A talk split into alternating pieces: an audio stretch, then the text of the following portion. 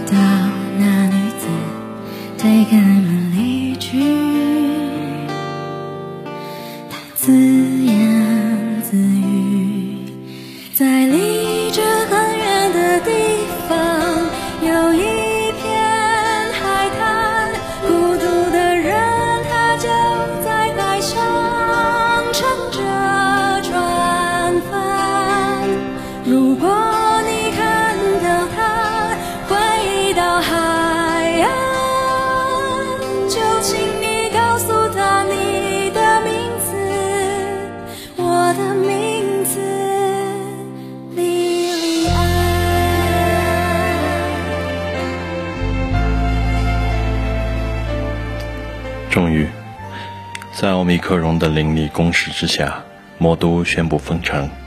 从今天开始，上海分为了浦西和浦东两个区域。浦东将从即日起封控至愚人节四月一日，浦西则接续从四月一日起封控至四月五日清明节。这一场对奥密克戎的狙击，我们即将迎来大决战，大家继续熬。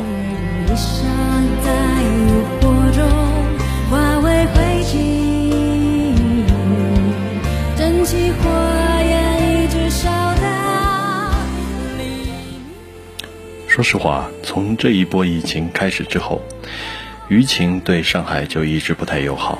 理由很简单，因为外溢严重，影响到了周边乃至全国各省市。但就像某一场新闻发布会所说，上海作为我国经济中心城市，封城的影响实在太大，因此在权衡利弊之下，我们一开始选择了区块化风控。现在看来，面对来势汹汹的奥密克戎，这显然还不够。但我本人对国家和上海都充满了信心。作为一个被关在家里近两周的人，我觉得对各位市民来说，当务之急是调整好心理状态。当然，也请其他省市的朋友们稍安勿躁，做好自身防护。在病毒面前，没有地域之分。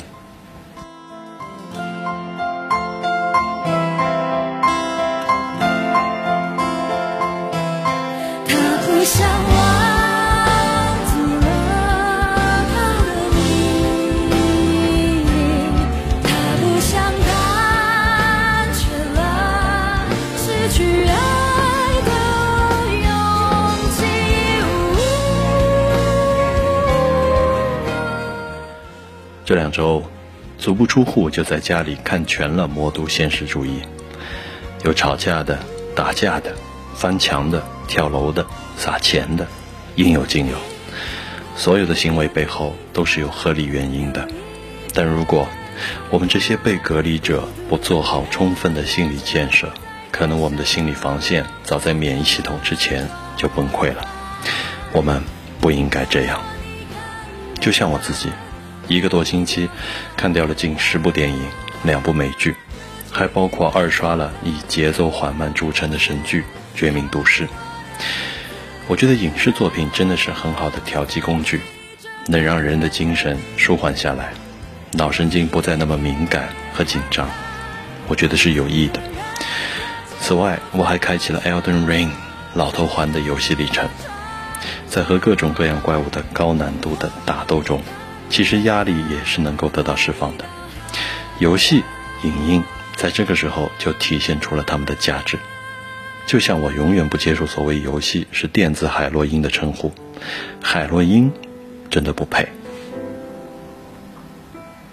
在这期朗丽时光节目的最后，让我们一起为 MU 五七三五失事航班上的所有人员默哀。我们没有等来奇迹，愿你们一路走好。晚安。